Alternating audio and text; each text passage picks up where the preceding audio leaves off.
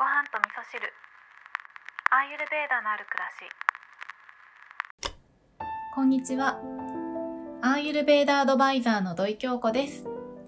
今日はですね、自分の長所を生かすというお話をしていきたいと思うんですけれども、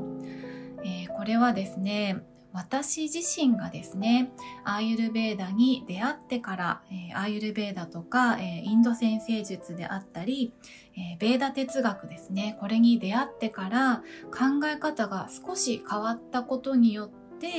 えーものすごくね生き心地が良くなったっていうお話に関連しているんですけれども、え皆さんはですね自分の長所を生かすということができていますでしょうかね、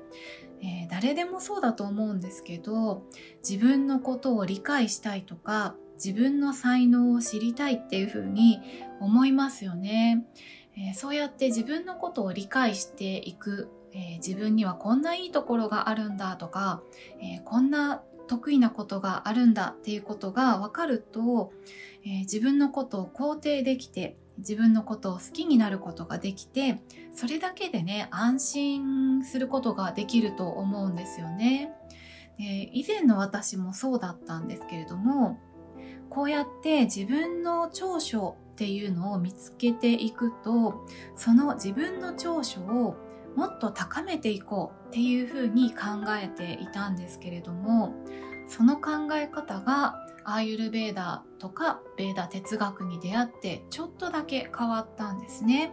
えーこれはどういうふうに変わっていったかというとですね昨日のお話の中でもねちょっと言ったんですけど私たちは自然界の一部であるっていう考え方があるんですね。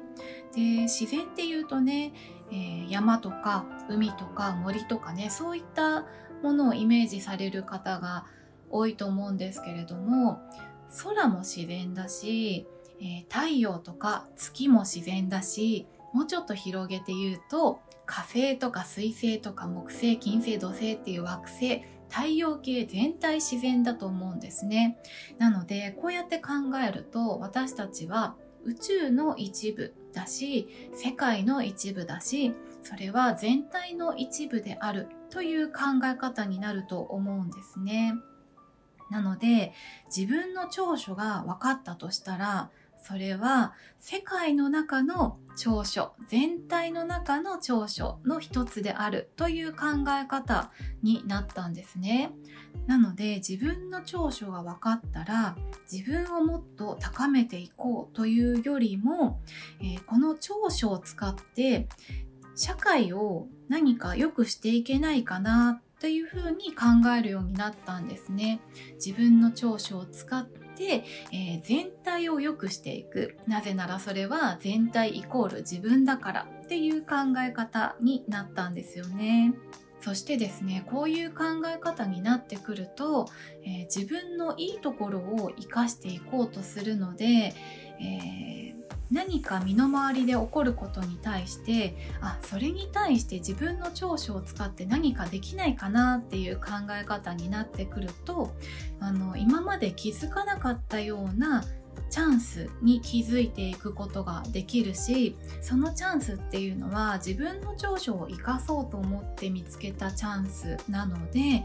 ー意外とね簡単にそれをクリアすることができるんですよね。そして、えーその一つのチャンスを自分の力にすることができるし社会を良くすることにもつながるでそのチャンスをクリアしたご褒美にはまた次のチャンスがやってくるっていうねすごくいいループに入っていくことができるし一人で頑張って生きているというよりもみんなの中で生きているみんなと一緒に生きているという、えーすごく心強いような感覚にもなってくるんですよね。ということでですね今日は自分の長所を生かすというお話をさせていただいたんですけれどもこうやってね自分の長所を社会のためにどうやって生かしていこうかなっていう考え方になってくることで、え、身の回りで起きてることがね全部人事ではなく他人事ではなく自分のこととして捉えられるようになってそれに対してただ怖いなとか嫌だなとかじゃなくってじゃあ自分が何をしていけるのかなどうやったら良くしていけるのかなっていう考え方に、えー、一人一人がね変わっていったらね多分もっともっと素敵な社会になるんじゃないかなと思って今日はこんなお話をさせていただきました。今日も聞いていただきましてありがとうございます。